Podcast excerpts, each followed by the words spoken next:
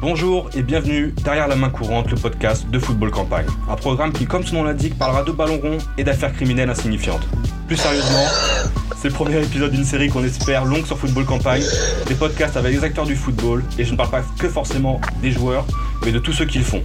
Ceux qui supportent, ceux qui sont bénévoles, ceux qui jouent le dimanche, ceux qui l'analysent, ceux qui aiment l'histoire derrière chaque club. Bref, que des gens avec un seul dénominateur commun, la passion. Je suis Adrien Picard, expert en recherche Wikipédia sur des équipes de deuxième division malaisienne, et avec Jérémy Roturier, photographe d'élite près des terrains, celui qui reçoit des ballons perdus dans l'objectif, nous sommes Football Campagne. Si vous ne connaissez pas, Football Campagne, c'est un site sur le foot qu'on ne voit pas à la télévision, où on raconte des histoires de football en photo et en interview entre autres. L'adresse, c'est footballcampagne.com. Aujourd'hui, mon premier invité a commencé en traînant sur des terrains frais en Isère et dans la région lyonnaise, et surtout en faisant les marchés. Pourtant fondu de la balle orange, c'est pour son blog Kick-Off sur le site de l'équipe, dédié au football bourbier britannique, qu'il a fait ses armes au volant de sa C1 rouge. Il s'est ensuite affiné en écrivant des livres sur les exilés du football qui courent le cachet dans des contrées pas toujours hospitalières. Puis il a écrit la première biographie autorisée sur Unai Emery, puis une biographie autorisée sur Edinson Cavani, avant enfin de démêler les dessous véreux du milieu du football dans son dernier ouvrage, La Mano Negra, tout en créant une chaîne YouTube dédiée à son chat, où il parle parfois d'obscures manigances derrière le discours, derrière le discours médiatico-footballistique. Romain Molina, bonjour. Est-ce que je t'ai bien résumé? Ouais, monsieur Picard, la plus belle barbe de Londres, je, je vous remercie pour cette introduction en couleur. Merci beaucoup. Qu'est-ce que tu fais en ce moment? J'écris mon prochain ouvrage, euh, The Beautiful Game, comment le football redestine le destin des peuples autour du monde. C'est un peu football campagne, euh, même complètement, puisque bon là je suis en train d'écrire le chapitre sur l'Irak. Donc, euh, alors pas uniquement sur euh, cet incroyable Ouday Hussein, qui était le fils de Saddam, qui était bien plus sonné que je pense tout le monde. Hein. Je ne sais pas s'il a existé un dirigeant politique aussi taré que le, fils de Saddam qui faisait 2 mètres, Ouday, avec euh, plein de choses intéressantes, je pense. Il était, impliqué dans le foot Ah, c'était le patron. C'était lui qui torturait les joueurs, mais vraiment. Hein. Voilà. Moi, j'avais interrogé un des anciens capitaines sous l'ère Saddam, Abbas Obaid, qui après joué en Corée du Sud, etc. Alors lui, il a été deux fois en prison parce qu'ils avaient perdu des matchs. Donc après le match, ils les ont emmenés direct en prison. Torturé, il a eu certains de ses coéquipiers qui ont été euh, donc euh, électrocutés, battus, et puis euh, un jour ils se sont fait emprisonner 17 jours après une défaite face à la Corée. Corée du Sud en plus à Bagdad, il y avait 0-0 à la mi-temps. Ouda il leur dit si vous perdez, prison un mois. Les mecs ils ont tellement eu peur, ils perdent 3-0, ils sortent pas du stade, et donc ils arrivent au vestiaire, il y a une bagnole qui les attend, ça part dans une ferme à plus d'une heure de Bagdad, enfermés, etc., battus, torturés alors pour l'anecdote, elle est exceptionnelle. J'en rigole parce que je sais pas, en fait, faut en pleurer, mais c'est pour mhm. montrer à quel point il était fou. Donc il vivait au milieu des poules, des cochons, et même le sol et tout. Hein. Pendant 17 jours, personne n'a de nouvelles d'eux. Et Ouda, il va les libérer. Pourquoi? Parce qu'en fait, il y avait une crise de choléra qui commençait à décimer l'équipe. Et en fait, lui, il a eu peur que les vaches qu'il avait importées des Pays-Bas soient contaminées par les joueurs. Ah, Donc ils ont été libérés pour que ces vaches soient en bonne santé. À partir de là, on peut décemment dire, je pense que le mec était un peu atteint psychologiquement quand même. Incroyable. Mais du coup, tu vas parler de quel autre pays? Euh, Le Yémen. Mhm. Nouvelle-Calédonie, Cuba, Nicaragua, Pakistan, Palestine. Euh, en Afrique, il y aura le Tchad et l'autre, j'ai pas encore décidé. Je peux en faire différents. Les îles Cook, Anguilla, ça, forcément, ça va te parler. Anguilla, c'est la plus mauvaise nation au monde. Le Népal, le Bhoutan. Euh, il y aura et le Cambodge évidemment. Donc il y aura et la Mongolie en théorie. Si j'ai un peu de plage, je mettrai aussi un truc sur la Mongolie. Mais du coup, ça c'est maintenant, mais on va revenir un peu au début, mhm. à tes débuts. Et en fait, j'aimerais qu'on parle d'avant même que tu aies commencé à écrire. En fait, je voulais savoir, tu parles souvent, tu dis souvent que le basket, c'est ton, c'est un peu, c'est, enfin, c'est ton sport, c'est le sport que tu pratiques. tu avais même écrit un livre d'ailleurs sur le basket que j'ai pas, j'ai pas parlé dans la, dans la bio, un livre sur Tony Parker avec George Eddy notamment. Ouais, génération par cœur, on a fait autour de voilà de toute cette génération-là, les Borisio, les Mike Gelabal, Flo Pietrus, etc. Depuis les Jeux Olympiques de Sydney à euh, donc c'était 2018 si je dis pas de bêtises. Donc on a interrogé à près une cinquantaine de personnes, les entraîneurs, les joueurs, Nico Batum, Antoine Dio, Edwin Jackson, Vincent Collet, Claude Berger, etc. Alors du coup voilà, c'est ça, c'est ton, c'est avec Benjamin Henry. Benjamin Henry, d'accord. Je, savais qu'il y avait un troisième, j'avais oublié le, le, le nom. Et, euh, et, donc ouais, ça c'est ton premier amour, mais c'est quoi ton premier souvenir de foot? C'est euh, alors j'habitais dans un petit village isérois qui s'appelle Herieux, que personne ne connaît, euh, à part les gens d'Herieux quoi. Et en fait dans l'immeuble où j'étais, il y avait Sylvestre, Sylvestre, en fait, c'était, euh, je sais pas s'il est en Côte d'Ivoire, j'ai un doute. Mais en fait, c'était le gardien, c'était un ancien gardien d'un niveau peut-être amateur semi-pro, tu vois, mais il était, il était au club d'Ario aussi. Et en fait, il y avait un espace vert à côté de chez moi. Bon, j'étais, en fait, pour imaginer la scène où j'habite, en face de chez moi, j'avais une ferme, de l'autre côté, j'avais une maison de retraite, et à côté, il y avait l'ancienne déchetterie, avec le tir à l'arc qui était à côté. Donc, euh, c'était bucolique, on va dire ça comme ça. Mais il y avait euh, un espace vert et tout. Donc, moi, des fois, je sortais. Et en fait, j'avais, voilà, quand j'étais tout petit, j'avais 3, 4, 5 ans, je restais très souvent avec lui. Il me faisait des tirs, je faisais des tirs. Donc, mon premier souvenir, c'est lui, en fait, c'est Sylvestre. Et ensuite, le deuxième, euh, me demande pas pourquoi, quand j'étais petit, je disais à tout le monde que j'étais allemand. Me demande pas pourquoi, alors que, tu vois, on allait en Espagne, vu ma tronche, tout le monde pensait que j'étais espagnol. Donc, les, elle me touchait les cheveux, ça m'énervait, je leur disais tous, non, je suis allemand. Je sais pas pourquoi. Et en fait, à l'Olympique de Marseille, à l'époque, il y avait Andreas Kopke, qui était le gardien allemand. Donc c'est un de mes premiers souvenirs aussi, c'est Andras Kopke. Mais bon, j'avais 4 ans. Hein.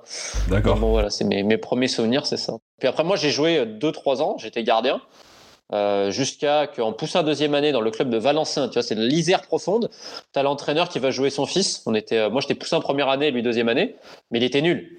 Et euh, ça m'avait énervé, donc j'ai arrêté. En fait, il m'avait fait jouer pour te montrer, même à Bagnéo, c'est tu vois la bassesse des gens quand même.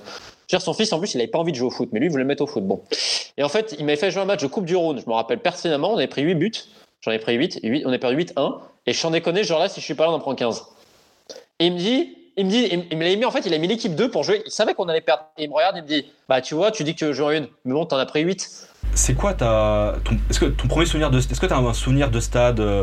Euh, n'importe quel un souvenir, un, tes premiers souvenirs ça qui te revient Est-ce que c'est le stade de chez toi, par exemple Stade de, c'est bizarre, Saint-Quentin de Falavier, qui est juste à côté. C'est là où ils avaient pendu quelqu'un et il y a quelques années, il y avait un espèce de truc terroriste qui s'était passé là-bas.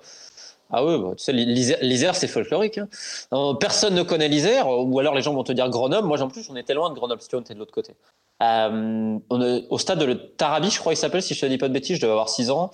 J'avais joué là-bas, euh, j'avais pris un but sur corner et mon grand-père m'en avait putain, je me rappelle, hein, il m'avait fait la morale, il m'a dit oui, t'es pas sorti assez bien, faut sortir, faut que tu sois autoritaire. Et, et après un tournoi en salle à Diemos, qui est un autre village dans le coin où j'avais remporté le trophée de meilleur gardien, j'avais 6 ou 7 ans. J'étais pas exceptionnel, tu vois, mais j'avais 2-3, 2-3, voilà, pour le niveau, ça allait, quoi, j'étais correct. Donc euh, voilà, mes premiers souvenirs. Si je me souviens bien, il me semble que ta première expérience journalistique, pour on va remonter un peu plus, un peu plus proche, c'est dans une réaction de, dans une rédaction de basket. Alors du coup, Qu'est-ce qui t'a fait écrire sur le foot J'ai toujours aimé le foot, euh, mais c'est vrai que mon sport, ça sera toujours le basket, et je préfère le basket au foot. Euh, après, c'est dur de dire je préfère, mais oui, en termes de pratique, en termes même pour voir un match, je préfère largement voir un match de basket qu'un match de foot. Par contre, le basket n'a pas le côté 360 euh, degrés qu'a le football, je m'explique. C'est-à-dire que le football aujourd'hui, c'est partie intégrante de la vie, non seulement des gens, mais également de la vie étatique, j'irais même jusqu'à là. C'est-à-dire qu'aujourd'hui, le foot peut être utilisé comme un objet de recherche. Euh, culturel, social, historique, politique, géopolitique, euh, mafieux, tout ce que tu veux, humain aussi. Et en fait, euh, c'est un acteur clé de la mondialisation. Et c'est vrai que le basket est important dans certains pays. Je peux penser à la Lituanie, la Serbie, la Grèce, la Turquie, euh, mais il n'a pas la dimension qu'a celle du foot. C'est-à-dire que ça dépasse absolument tout, ça dépasse même l'entendement. Et en fait, c'est toute cette euh, dimension historico-culturelle politique qui m'intéresse vraiment à travers le foot et les destins incroyables. Euh, et puis dans le même temps, il y a aussi une autre chose qui est une logique économique, c'est qu'il y a très peu de gens qui survivent en écrivant sur le basket. Ou alors, il faut écrire sur la NBA, tu vois. Mais bon, moi, c'est pas ce que je préfère déjà la NBA. Je suis nostalgique de la NBA des années 2000, on va dire, des Sixers, Iverson et Mutombo, des Lakers de Kobe et Shaq, surtout des Kings de Divac, euh, euh, le White Chocolate, euh, Jay, Williams, C. Webb, Stojakovic, Duke Christie, après Mike Bibby, Bobby Jackson, Rick Adelman. Ray Allen, Glenn Robinson, Sam Cassell aux Bucks, ensuite Larry Brown et les Pistons. Les nouveaux bad boys, de... encore ils n'étaient pas tellement bad boys, ils, étaient durs, mais sans plus, avec Bill Ups, Ben Wallace, Rashid, Hamilton et tout ça. Donc moi je suis nostalgique de cette époque-là, si tu veux. Et si je retrace bien, donc ta première expérience autour du foot, c'est avec le blog Kickoff non, c'est en fait, avant, j'avais créé euh, un, webzine autour du foot francophone qui s'appelait Shark Foot, qui prenait en charge la France, la Suisse euh, romande et la Belgique francophone surtout j'ai toujours eu cette idée d'associer un peu la francophonie, tu vois. Donc à la base, c'est ça, j'avais créé, on, a, était pas mal monté, et c'est à partir de là, en fait, où j'ai pu. Euh, après, c'est un magazine qui est sorti en Suisse romande, 13 numéros, où j'étais rédacteur en chef à 20-21 ans, si je ne fais pas de bêtises. Ensuite, euh, je suis passé, ensuite, j'ai fait une enquête pour CNN, avant de mhm. rentrer euh, sur, la, sur Chancel Bemba, l'homme aux quatre dates de naissance, qui est surtout un réseau entre la Belgique et la République démocratique du Congo qui m'avait valu deux trois menaces de mort marrantes parce que les mecs avaient oublié de m'appeler en masqué. C'est une anecdote que je trouve absolument géniale quand même. Euh, D'ailleurs, le mec a fini en prison pas pour ça, mais pour autre chose. Il s'appelle Max Moquet. C'était le président du club bien nommé le MK étanchéité. ça ne s'invente pas quand même. non, mais c'est Max Moquet, c'était un, des hommes de main, on va dire, d'Anderlecht, si tu veux. L'ancienne direction d'Anderlecht, qui d'ailleurs aujourd'hui, je le rappelle, est sur le coup de diverses enquêtes judiciaires. Donc voilà, moi en fait j'avais commencé là-dessus. Ensuite j'ai eu des contacts avec l'équipe. J'avais été reçu euh, au siège de l'équipe par Marc Bombard. Euh, j'étais venu avec mon oncle. C'était après ma première blessure à la cheville, donc arrivé en béquille. Euh, il me sort, oui, on va te prendre en alternance, on va faire une école, etc. Et je lui dis non.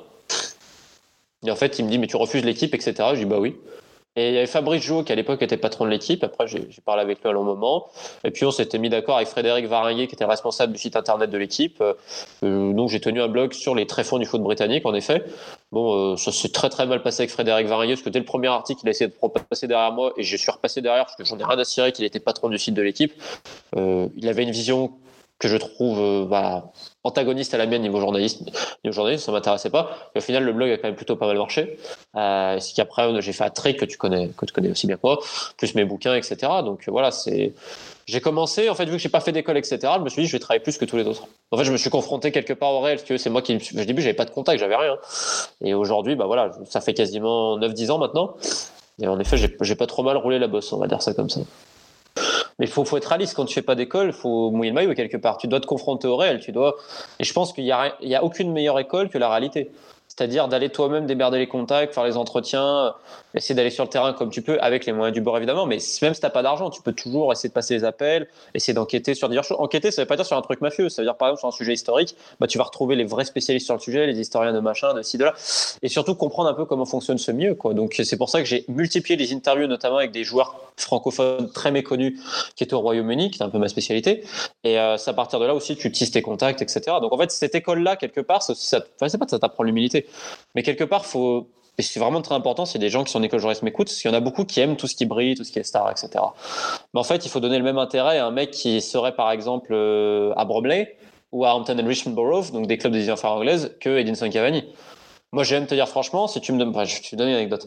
La dernière fois que je suis allé à Londres, euh, c'était pour la sortie de mon bouquin sur Emery, donc euh, qui était traduit, etc. Donc j'ai vu un de mes amis d'enfance, d'enfance, mais le joueur que j'ai contacté pour passer du temps, c'est Stéphane Ganvoulou. Ah oui, qui joue à Staines, non Un truc comme ça Ouais, exactement, qui est un mec de 6 7 parce que c'est un mec super. Et on n'a pas pu se voir, etc. Mais c'était le. Tu vois, j'ai pas cherché à voir des gens. Pourtant, j'en connais des mecs de première. De... Mais j'en ai rien à foutre. Moi, tu vois, Stéphane, c'est un mec que j'adore. Et si je vais à Londres, je m'en fous qu'il joue en 6 e anglaise. C'est tout. C'est mon pote, et voilà. Et j'ai pu tisser des relations avec des gens comme ça au final, ça m'a aussi énormément appris sur le milieu du foot, euh, etc. Mais tu vois, justement, entre ce que tu fais aujourd'hui et ce que tu faisais il y a 10 ans, c'était quoi ta démarche il y a 10 ans quand tu faisais Shark Foot, justement, que tu allais. Euh, euh c'était. Ok. Faire ce que j'ai envie. Mais justement, ce que tu as, envie, c'était quoi? C'était juste partager, expliquer. Euh, est-ce que c'était par exemple à travers le football, expliquer comment les gens vivaient? Alors, ça, j'avais pas ce recul, j'avais pas, on va dire, la Bon, j'étais pas non plus débile, tu vois, mais j'avais pas énormément avec l'expérience. Dans 10 ans, je vais dire, tiens, qu'est-ce que j'étais con à 28 ans. Euh, j'espère me dire ça. D'ailleurs, j'espère être un peu moins con chaque jour, autrement, je m'inquiéterais. Mais bon, quand je vois mon niveau de connerie, je peux m'inquiéter. Je sais pas si ça marche vraiment. Et euh, non, plus sérieusement, c'est vrai qu'aujourd'hui, bon, j'ai d'autres aussi centres d'intérêt, mais j'ai toujours été très curieux. Je m'intéressais un peu à, plein de choses. C'est vrai que par exemple, ce qui m'intéressait énormément, moi, c'était vraiment l'aspect culturel, social des clubs historiques, et de comprendre qu'un club de football, au final, ça importe aussi pour euh, des gens et pour une ville que ce soit au niveau du tourisme, au niveau de la visibilité, au niveau également de l'appartenance.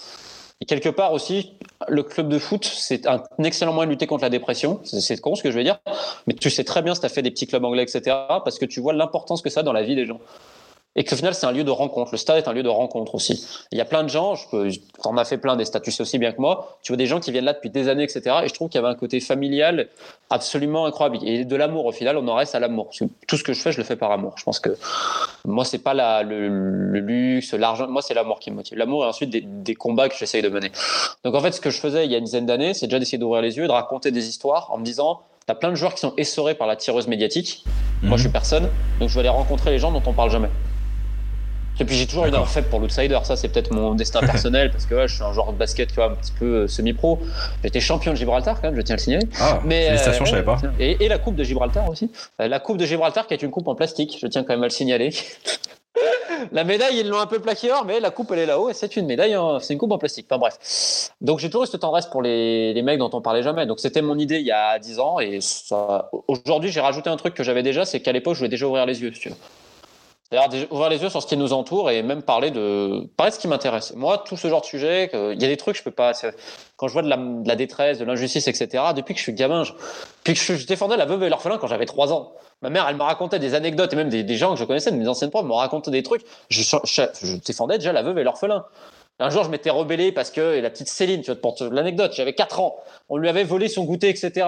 par le gros molosse de l'école. Ben moi, j'y étais allé pour lui dire, euh, tu vois, bah, j'étais comme ça, tu vois. Donc bon, on peut, on peut pas changer. Je dois tenir ça de ma mère, je pense. Donc euh, ou de mon père, mon père, les deux. Donc voilà. Mais j'ai pas changé à ce niveau-là, je pense. Avant de parler d'Angleterre et d'Écosse, mhm. euh, du coup, tu parlais de Shark Foot et notamment de Suisse, tout ça. J'aimerais que tu m'expliques un peu. Enfin, c'est quoi Parce que moi, je ne connais absolument. Enfin, je connais très peu le, le, foot suisse. Même si je regardais un peu, je me souviens dans ma jeunesse. Il est marrant. Mais j'aimerais que tu me parles un peu du foot suisse. C'est quoi les stades? C'est quoi les genres d'ambiance que tu trouves autour des stades en Suisse et tout ça? Qu'est-ce que euh, écoute, le premier match que j'ai vu en Suisse, c'est un match euh, de Lausanne, du Lausanne Sport. J'ai vu le Lausanne Sport contre Neuchâtel Xamax à l'époque quand il était détenu par le Tchétchène Boulat Chagayev. Euh, ah, mais c'est les meilleurs. Boulat, Boulat et son vice-président Islam Satouyev, c'était des, des malades. C'était. Ils avaient un transporteur géorgien, tu sais pas vraiment ce qu'ils transportaient. Eux, c'était. Tu vois, c'était. Le mec payait personne. Mais dans le même temps, il avait donné un sac de sport rempli de cash à son directeur de la sécurité pour qu'il aille au fin fond de la Suisse alémanique à Winterthur acheter un bus Mercedes. Comment un mec qui n'a soi-disant pas de pognon, il te met, attends, un bus Mercedes tout neuf, ça coûte de l'argent quand même.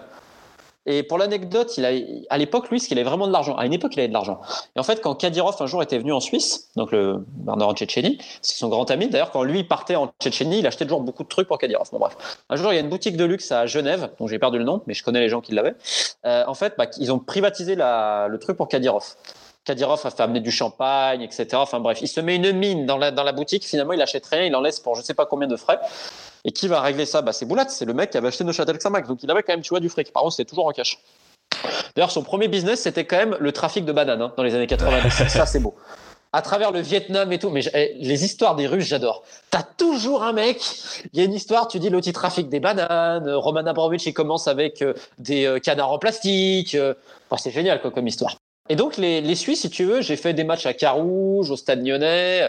Alors, donc, c'est des clubs de deuxième et troisième division. À l'époque, la deuxième division suisse avait 16 clubs. Et finalement, ils ont dit non, bah, on va faire 6 relégués et on va la mettre à 10 clubs. Avec une seule descente montée sans playoff. Un truc bidon. Parce que, en fait, la D2 Suisse, c'est un genre de mouroir. Tu as des propriétaires. Alors, la Suisse italienne, le Tessin. Oh là là. J'avais un pote qui avait, qui avait signé là-bas. Euh, à Locarno, il devait signer. il me dit, Romain, ils sont, allés jusqu'à magouiller le prix du restaurant. Il me dit, pour 10 balles on c'était n'importe quoi, c'était des clubs relais, et tu as eu des propriétaires qui étaient un peu recherchés par la justice, en as pas mal qui ont terminé en prison. Euh, bon, Servette, c'est un bon exemple de, gestion frauduleuse. Kita avait, avait flingué le club de Lausanne, je tiens à rappeler. Valdemar Kita, qui est à Nantes, avait fait une liquidation. Le club de Lausanne avait été liquidé avec lui. Tu avais le propriétaire turc de ville en Suisse alémanique qui avait ramené euh, André Santos, l'ancien d'Arsenal, l'arrière gauche, et ben il jouait numéro 10 à Ville avec 10 kilos de trop. Oh et des salaires à 30 000 par mois. Hein. En D2 Suisse devant 1000 personnes. Hein. Euh, et à côté, tu as quand même des clubs populaires en Suisse. Tu as le club de Haro, mhm. qui est un club souvent qui était en D2 Suisse, je crois qu'ils sont en D1, qui faisait quand même toujours un petit peu de monde. Tu as Saint-Gall, qui est un club probablement populaire. Euh, tu as IB, quand même, le club de Young Boys. C'est vrai que sur la Suisse alémanique, tu as un peu plus euh, de, côté populaire. Mais euh, tu as quand même des clubs historiques en Suisse romande. Je pense à Neuchâtel Xamax. Alors certes, ils vont jamais faire trop de personnes, mais tu as quand même un bassin de fans qui va rester. Ils sont descendus sur remontée. Tu as évidemment Sion, Ouais. Le Valaisan, présidé par le très folklorique Christian Constantin, qui euh, c'est le Lucky Luke des présidents. Il vire ses entraîneurs plus vite que son nombre. Là, là il a viré ses joueurs aussi très vite au moment du coronavirus d'ailleurs. Ouais, bah, en même temps, si les mecs refusent, euh, il peut s'appuyer sur le droit suisse. Je, pense, je, suis pas sûr que les joueurs ils, obtiennent bien de cause. Hein. Euh, et à l'époque, tu avais en fait tu des clubs, j'ai presque envie de dire, de villes périphériques comme Delémont, qui est dans le Jura suisse, qui était monté en deuxième division avec le regretté Olivier Baudry. ce que je peux te dire sur la Suisse, c'est que tu avais des entraîneurs pochetrons, tu avais des joueurs qui étaient plus doués pour vendre des chichas. tu un mec, il avait fait, il était joueur pro, il avait fait un business de chichas à domicile. et après, les clubs le prenaient pour qu'il donne l'exemple aux jeunes. Mais j'adore. et moi, le pire, c'est qu'il y en a plein des histoires. Ah, je peux pas donner le nom du joueur, mais je vais juste te raconter l'anecdote et ça va te montrer le football suisse et pourquoi je l'aimais. Veille de la finale de la Coupe de Suisse, quand même. Hein. Mhm. Le mec est tellement déchiré sur Lausanne. Il, et était avec certains potes et tout, dont un joueur que je connais, et il me la raconte. Il me dit il y a des flics qui viennent faire un petit contrôle et tout. Et là, tu lui fais Ah ouais, tu veux me contrôler? Et tu vois ma bite Il commence à lui baisser le front. Et là, il lui dit Monsieur, donc son nom de famille, qu'il l'avait reconnu. Là, vous avez un match demain. Ah ouais, et mon cul aussi Et le mec avait commencé. Et le pire, le lendemain, c'est qu'il avait été bon. Mais euh, c'était très marrant ce que le football suisse. Et je regarde un très bon souvenir, mais malheureusement, dans les stades, c'est vrai que bon, des fois, tu n'avais pas trop de monde. Mais tu avais quand même quelques clubs intéressants. Je, je rappelle, la trêve en Suisse, c'est trois mois hein, l'hiver. Hein. Donc, ils ont quasiment pas de trêve l'été, mais en fait, ils ont une très grande trêve.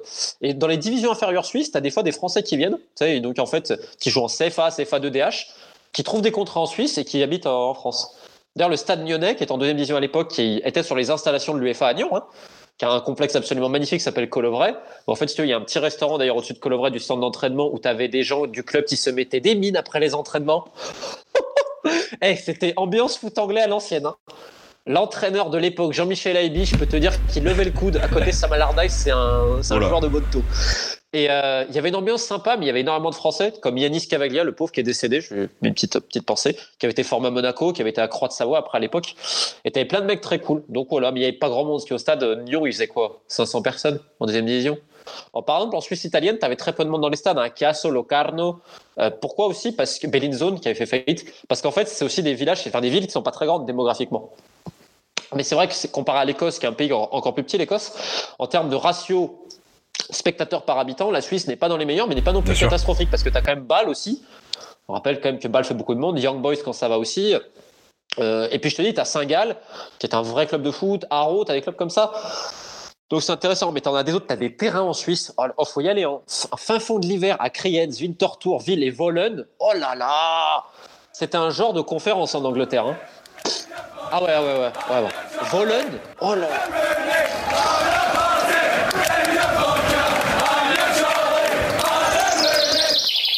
Vous écoutez Derrière la main courante, le podcast de Football Campagne.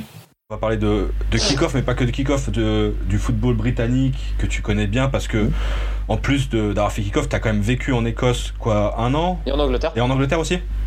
J'ai vécu un petit peu à Eastbourne. D'accord. Pas longtemps, mais j'étais un à Eastbourne, donc tu étais sur la côte Exactement, je voulais être à côté de la mer.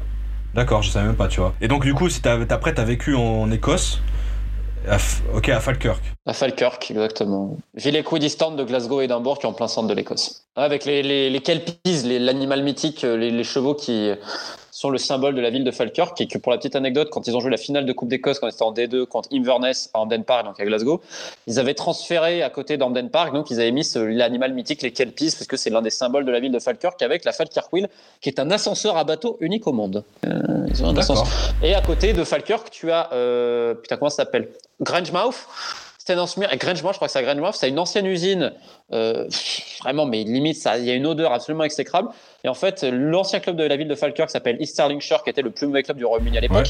Ils ont déménagé et ils jouent maintenant, je crois, à Grangemouth. Et en fait, quand tu vas là-bas, il y a une odeur. Oh putain. Mais attends, le club que tu viens de citer, c'était pas le club où Ferguson a commencé? Si, si. Qui après est devenu le plus mauvais club du Royaume-Uni. Il y avait un bouquin à ce sujet-là, The Worst Football Team in Britain. Oui. Pointless. Tout à fait. Pour ceux qui comprennent l'anglais, c'est un titre assez marrant. Ils avaient marqué, je crois, 8 points dans toute l'année. Et j'étais en dernière division nationale écossaise, la quatrième, parce qu'à l'époque, il n'y avait pas de mhm. système de descente et de relégation comme aujourd'hui, où tu peux descendre depuis la quatrième division écossaise avec euh, soit le champion des Highlands ou du sud du pays. C'était un club délirant, Stirlingshire. C'était, c'était incroyable, incroyable, incroyable. Mais j'ai l'impression, j'ai fait des, matchs en Écosse, des clubs, mais pour ça que j'aime le foot écossais, parce que c'est, toi, t'as été en Écosse, mais le foot écossais, c'est n'importe quoi. C'est, c'est plus excentrique. Qu'est-ce qui t'a attiré dans l'Écosse? Bon, j'ai toujours été attiré par l'Écosse. Ma mère me disait que petit, je disais j'irai en Écosse. Petit, je, petit, je devais pas être facile quand même. Un jour, j'étais allemand, après j'étais après j'étais espagnol. Putain, je, vois déjà que j'avais des troubles de l'identité. Et euh, non, plus sérieusement, euh, je te dirais que Football Manager a beaucoup joué. Parce que j'aimais jouer avec les clubs les plus pourris. Et en fait, tu avais euh, la 4 division écossaise et la conférence SAF au nord, donc la 6 anglaise. C'était ce qu'il y avait de plus bas m'attirait beaucoup. C'est vrai que moi, je m'intéressais toujours où le club était situé, etc. Donc en fait, quelque part, j'étais même modérateur sur un forum de football manager qui s'appelle FM Europe. J'étais responsable de la partie historique. On peut pas se refaire quand même. Et c'est là où j'ai découvert pas mal de clubs, etc. donc j'ai une grosse connaissance, je vais dire, de tout ce époque-là, notamment Football Manager 2007 que j'ai toujours d'ailleurs, petite anecdote, j'ai pas le temps d'y jouer, mais si je Football Manager, j'essaierai de rejouer à ce, Football Manager-là. Euh, donc voilà, ça vient d'ici, je te dirais. Et puis après, je l'ai développé en allant voir des matchs sur place, en m'intéressant vraiment au contexte et tout. Et je trouvais qu'il y avait un côté magnifique de dire, putain, c'est des mecs qui jouent en 5e division anglaise, ils jouent devant des milliers de personnes. Bah, tu vois, pour moi, ça me paraissait tellement dingue. Euh, il y avait tellement d'histoires et tout. Euh. et puis, tu sais, les mascottes, en fait, il y avait tout un folklore et toute une histoire, en fait, autour. Et je trouvais que c'était humainement incroyablement chaud et riche. Et en fait, ça, différenciait ma vision et il y avait un côté où, quelque part, je m'identifiais aussi. Donc voilà, c'est mon amour, il vient de là, en fait. Et puis après, moi, j'ai fait énormément de matchs, notamment en Écosse. J'ai fait des matchs à Montrose, à Arbroath, donc ça, sur, sur la côte est. Brechin aussi, j'ai fait un Brechin Forfar, qui est le, cost, le List Coastal Angus Derby, dans la région de l'Angus. Euh, par exemple, Brechin, c'est le seul stade du Royaume britannique qui est fait autour d'une haie. C'est-à-dire qu'il y a la pelouse, il y a la haie. Et donc on les appelle de edgemen, tu vois. Mais c'est que des trucs comme ça. Et les mecs te disent, eh, mais attends, on est fiers. À Peterhead, ils vont te dire, ouais, mais nous, on est le stade le plus loin d'une gare. c'est à 40 bornes d'une gare, c'est vrai. C'est perdu c'est dans le nord de l'Écosse. Euh, les Blue Toons de Peterhead, euh, avec le plombier à l'époque, Rory McAllister, qui était la légende du club. Le mec était, il aurait pu faire carrière, mais il préférait être plombier, jouer à mi-temps et, marquer 30 buts par saison en division inférieure. Tu vois, c'est que des histoires comme ça qui m'intéressaient. J'ai fait le stade de Codenbeef, qui est le stade le plus déjanté du monde, que déjà, ça s'appelle Central Park. Alors tu te dis, putain, c'est Central Park. Et le surnom de ce club-là, c'est les Blue Brazil. Tu te dis quand même, il y a quelque chose qui est bien. Et ils ont une mascotte qui s'appelle Bluebell de cou, qui est une vache qui des fois enfourche un scooter, parce qu'il faut imaginer que la pelouse est trop petite, elle est bosselée, parce qu'en fait, elle est entourée d'une piste de stock car, parce que c'est là où le stock car vient, et les tribunes sont en bois. Et je te dis, quand ils ont fait péter une espèce de gaz enfin une espèce de, je sais pas comment t'expliquer, une espèce de fumigène en tribune, c'était le compte Hibernian, j'ai cru que la pelouse, enfin pardon, la tribune allait prendre feu. je, je me suis dit, parti comme c'est parti, parce que là, là les normes oublient. Hein.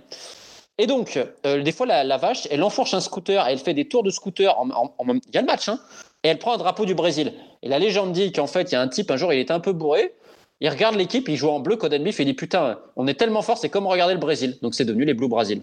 Et pour l'anecdote, à la boutique du club, ils te vendent quand même du rhum, du whisky et des cookies. Si c'est pas un club attirant, je sais pas ce qu'il vous ah, faut. Ah, c'est génial ça. Mais ils avaient Armand Honnet, un français que, je, que, je, connaissais. Armand Honnet, c'est un costaud. Il hein. faut imaginer qu'un jour, il y a un club, les, les maillots ont dû en, faire un confectionné un spécial pour lui parce qu'il rentrait pas dedans.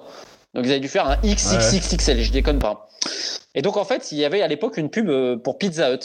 Et eux, ils avaient remixé la chanson de Pizza Hut pour lui. Mais c'est que des. par exemple, ils avaient un gardien un peu vieux, etc. et un peu gros, donc ils le chambraient, etc. Et quand Coden Beef attaquait, bah, le gardien, il essayait de se soulever sur la barre transversale. Tu sais, c'est que des trucs comme ça qui m'ont fait aimer ce club euh, qui était la ville du charbon à l'époque. C'était le Chicago du Fed, comme on disait qui aujourd'hui s'est appauvri et qui, quelque part, le club de foot a connu un destin similaire à celui de la ville. C'est-à-dire que Codenif aujourd'hui n'a plus l'argent d'avant et a même failli descendre très très bas. Et en fait, c'est à l'image de, la ville, donc c'est très intéressant au niveau social. il y avait un excellent bouquin pour ceux que ça intéresse, fait par Ron Ferguson, qui est un ecclésiastique de mémoire, qui s'appelle Black Diamonds et de Blue Brazil, euh, donc les diamants noirs et de Blue Brazil, avec plein d'anecdotes exceptionnelles, euh, type un autre exemple. Un jour, il y a un mec, il a mis 7 buts à Coded Beef, et donc il a obtenu un prix spécial du sponsor, mais il a obtenu 7 kilos de saucisses. Donc, c'est génial comme club, tu vois. Et ils sont montés jusqu'en deuxième division, hein. je me rappelle, moi. Incroyable. Vive Coden Beef. Non, mais imagine la scène. Donc, je vais voir Coden Beef Hibernian. À l'époque, c'est en D2. Hibernian, c'est un des deux grands clubs d'Édimbourg. Donc, c'est un club qui avait rien à faire en deuxième division, qui avait du monde. Et je te jure, il pleuvait ce jour-là, mais c'était n'importe quoi, mais vraiment n'importe quoi. Je pars largement avant de chez moi, je me dis bon, parce que j'aime bien venir avant, tu vois, regarder un peu les alentours, etc. Putain, je me prends un bouchon pas possible euh, pour aller là-bas parce que tu dois traverser. En fait, il y a un grand pont, les Écossais s'en sont fiers, qui relie Édimbourg un peu à Dunfermline, qui est la ville du Five, qui est juste au-dessus. Donc, bref, je traverse ce grand pont-là et tout. Putain, après un bouchon pas possible. Bon, bref. Ensuite, j'arrive à Codenbeef. Putain, pas une place. Je me gare super loin, je galère et tout, et j'arrive jamais en retard d'un coup d'envoi. J'ai mis deux heures et quelques pour y aller, alors que normalement, je mets 40 minutes. Et euh, putain, quasiment pas de place et tout, c'était n'importe quoi. Et donc, y si tu veux, les tribunes extérieures sont pas protégées. Il y avait à peu près 1700-1800 fans d'Hibernian sous une pluie, mais incroyable. Et le match, il était dégueulasse, mais il était à mourir de rire. C'était parce qu'en plus, le terrain est bosselé. Il faut imaginer qu'il se passe toujours des trucs à, côté de À la base, c'est une piste de stock car qui est devenue un stade de foot, non C'est ça, non L'histoire, non? Je me rappelle plus si c'est ça ou l'inverse, mais en tout cas, sans le stock car, le club vivrait pas. Ouais. Et pour te dire, euh, des fois, il y, y, a des matchs où, en gros, les joueurs, on les presse à se bouger le cul pour sortir parce que les stock cars arrivent. Ah, mais c'est le stade le plus déjanté que j'ai vu. Après, il y en a un deuxième, c'est Arbroath.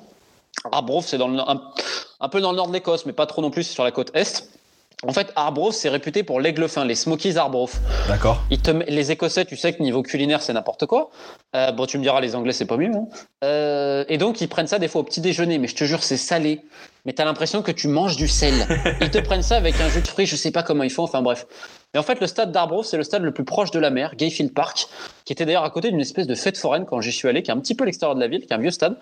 Et euh, c'est pas une connerie, des fois, la mer, elle déborde elle rentre un peu sur le terrain. Et il y a même un match où le mec a tiré le corner s'est fait mouiller par la vague. Ah, c'est incroyable. Donc bah, les fans, ils adorent. Et donc j'adore ce qu'ils ont fini à Arbroath. Ils ont des panneaux dans le stade que tu vois. Ils te mettent attention, seul glissant. dans les tripes.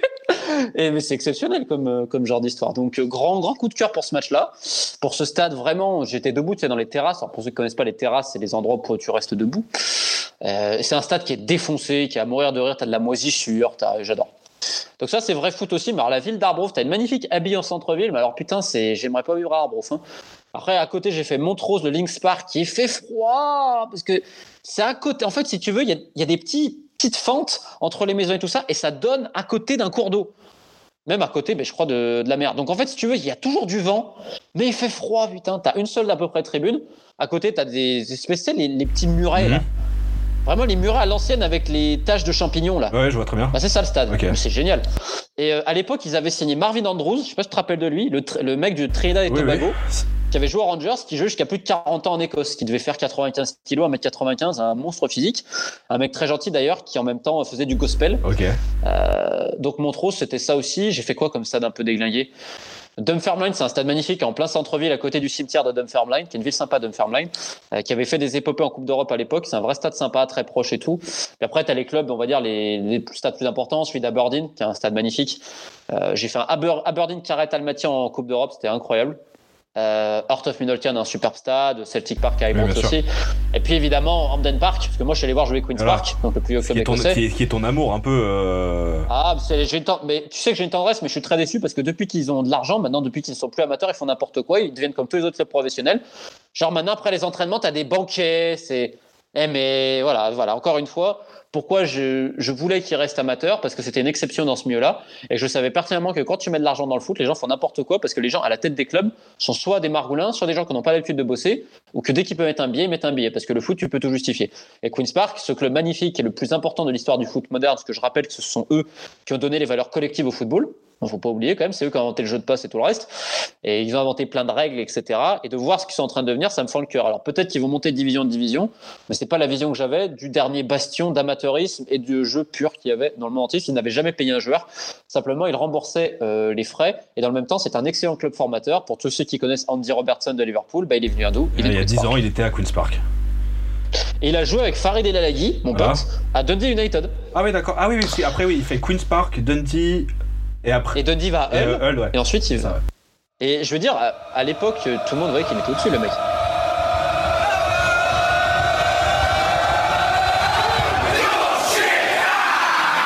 Derrière la main courante, le podcast de football campagne. Dans la continuité de ma question sur l'Écosse, euh, quel stade t'ont marqué euh, en Angleterre? Maidenhead, York Road. Le plus vieux stade à abriter continuellement la même équipe au monde. Euh, continuellement. Donc ils ont même une plaque commémorative FIFA et en fait, si tu veux, dans le clubhouse de Maidenhead, tu as des photos notamment d'un supporter, je crois qu'il était mort. Il était habillé en Batman, en Robin. Enfin, c'est assez excentrique comme club. Tu avais à peu près 300 personnes. J'étais allé un jeudi soir, ils jouaient contre Concord Rangers à l'époque en 6 division anglaise, où les fans de Concord Rangers chantaient Coco, Coco, Coco. C'était à mourir de rire. Euh, ils avaient des joueurs en surpoids, donc ça me faisait toujours fait marrer. Tu avais les mecs qui mettaient leur bière à côté, mais vraiment, c'était à côté du stade, enfin à côté de la pelouse. Et euh, à côté, il y a deux strip clubs, si je te dis pas de bêtises, à côté du, du stade. C'est pas pour moi, mais euh, peut-être pour toi. Et euh, oh, j'ai testé les strip clubs en arrivant à Londres. Hein. Je vais pas, je, je ne vais pas mentir. Moi, je, je, non, mais en tout cas, ça m'a fait marrer. Incroyable. Berkshire, je n'ose même pas imaginer ce que, ce que ça doit être, et je ne veux pas imaginer.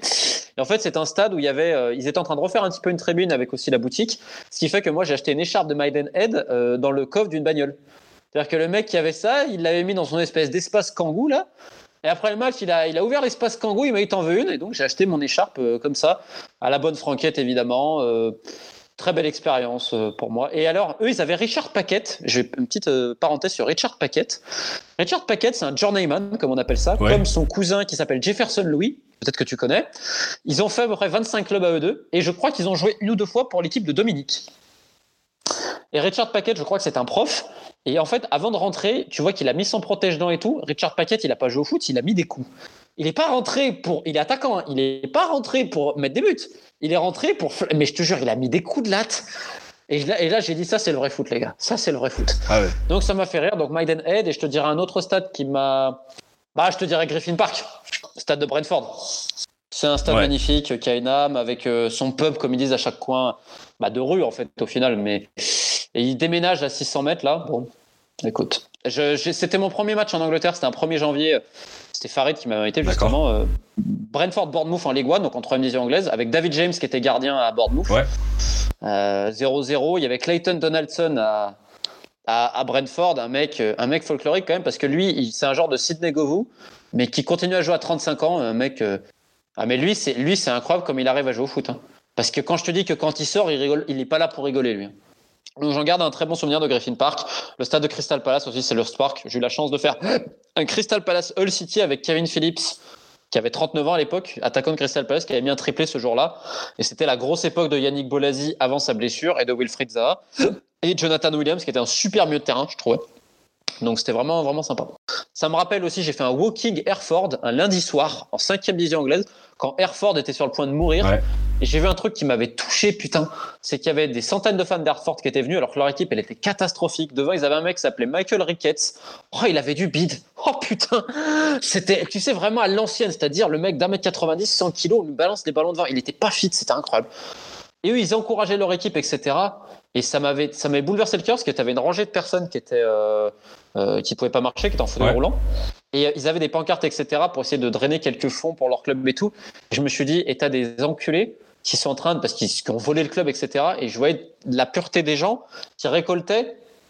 Ça m'a fait mal au cœur. Je te jure, ça m'a fait mal au cœur, putain. Sur ta chaîne YouTube, début juillet, tu as aussi cette tradition euh, de parler des premiers tours de Coupe d'Europe, de Champions League et d'Europa League, et notamment euh, des clubs euh, britanniques et euh, irlandais. Et je voulais savoir si tu as eu l'occasion d'aller euh, sur ces stades aussi. Euh, non. Non, jamais fait de, de match live là-bas. Par contre, j'ai beaucoup fait avec des streamings pourris. D'accord. Hein, j'ai même, euh, j'ai même récupéré des streamings lituaniens pour voir euh, l'époque P de Crusaders à l'époque, et donc euh, l'un des clubs majeurs de Belfast qui garde ses joueurs depuis des années. Alors c'est semi-professionnel. Faut imaginer que le football nord-irlandais, bon certes à Linfield qui est le très gros club, le plus aimé, le plus détesté du pays, ceux qui sont à Windsor Park, le stade de l'équipe nationale.